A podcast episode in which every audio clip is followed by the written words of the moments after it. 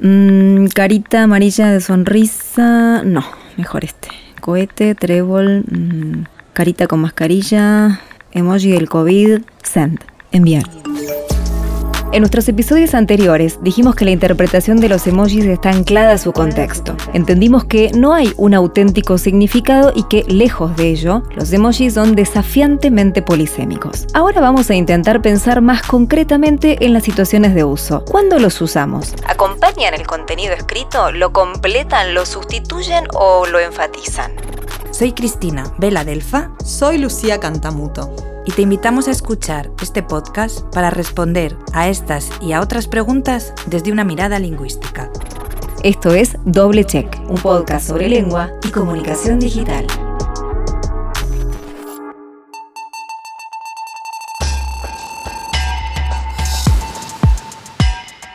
Estos recursos gráficos forman parte de un sistema de escritura, lo que se hace patente en las posibilidades combinatorias que ofrecen. Pueden acompañar a enunciados textuales, imbricarse en ellos o enmarcarlos, combinarse entre sí configurando secuencias narrativas o aparecer de forma independiente.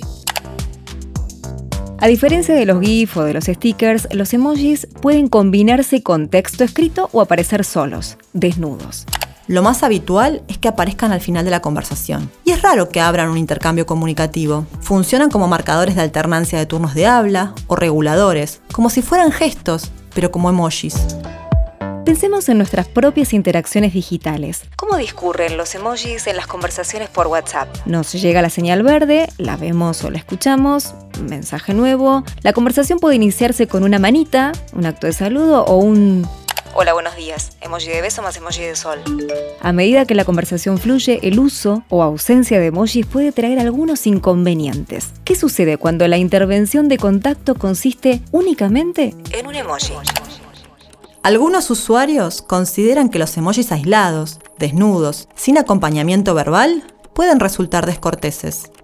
La vida expresiva de los emojis es fluctuante. Algunos pierden expresividad por su uso intenso, como es el caso del emoji del pulgar hacia arriba, que algunos prefieren combinar con emojis de polaridad positiva, como los corazones, por ejemplo, a modo de refuerzo cortés, para expresar acuerdo. Y cuando todo va llegando a su fin, ¿cómo nos despedimos?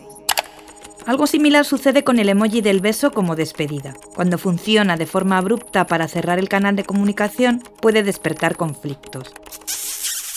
Todo parece indicar que en la estructura de las conversaciones, los emojis tienen lugar más en las intervenciones reactivas que en las iniciativas. Se retroalimentan, ya que los usuarios los usan con quienes también los usan. Vayamos un poco más allá en relación con la función de los emojis. ¿Para qué los usamos? ¿Qué nos lleva a mover nuestro dedo por la lista de pictogramas? En muchos casos, los emojis orientan el enunciado y acentúan la fuerza elocutiva del mensaje, su intención comunicativa. Porfi, ¿puedes comprar el pan? Emoji de las manitas juntas en señal de por favor. También sirven para marcar ironía o doble sentido, como los emojis de risa y de guiño. A veces los usamos para desear cosas buenas, cacas, tréboles, dedos cruzados, angelitos, otras veces a modo de cortesía reparadora. Perdón por los audios. Emoji de carita que se tapa la boca. En algunas situaciones hacemos uso de los emojis para sustituir una palabra. Compra más. Emoji de tomate. A veces sustituyen sustantivos, adjetivos, acciones o interjecciones y a veces expresiones de índole metafórica. ¿Quién no envió alguna vez el emoji de la cerveza, el café o el mate para coordinar una salida con amigos?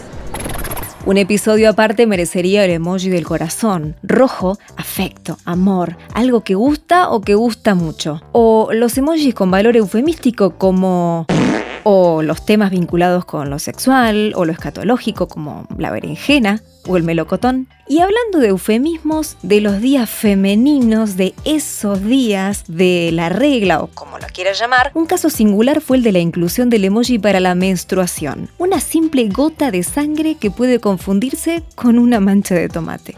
Entonces, ¿hacia dónde caminan los emojis? ¿Son ya una parte del pasado? ¿Están siendo sustituidos por recursos más expresivos y personales? Renovarse o morir, esa es la cuestión. Uy, justo me llega un mensaje de... ¿Vamos cerrando? Con emoji de beso. Qué descortés. Pero bueno, sí, este episodio ya se tiene que terminar. No te pierdas los que siguen. Vamos a seguir pensando en el universo de los emojis y en la comunicación digital nuestra de cada día. Emoji de corazón. Rojo. El contenido de este podcast está basado en la investigación que siguen Cristina Veladelfa y Lucía Cantamuto sobre la comunicación digital. Podés acceder a su cuaderno Los emojis en la interacción digital escrita o a sus artículos en línea. Se escribió y se grabó en las instalaciones del campus María Zambrano de la Universidad de Valladolid, en Segovia, España, y se editó en Bahía Blanca, Argentina. Guión. Cristina Veladelfa, Lucía Cantamuto y Agustina Arias. Grabación. José Manuel Álvarez. Mezcla y edición. Estefano Sotelo Berra. Soy Cristina Veladelfa. Soy Lucía Cantamuto. Gracias por escuchar hasta aquí. Hay más episodios en nuestras plataformas de Spotify y Anchor.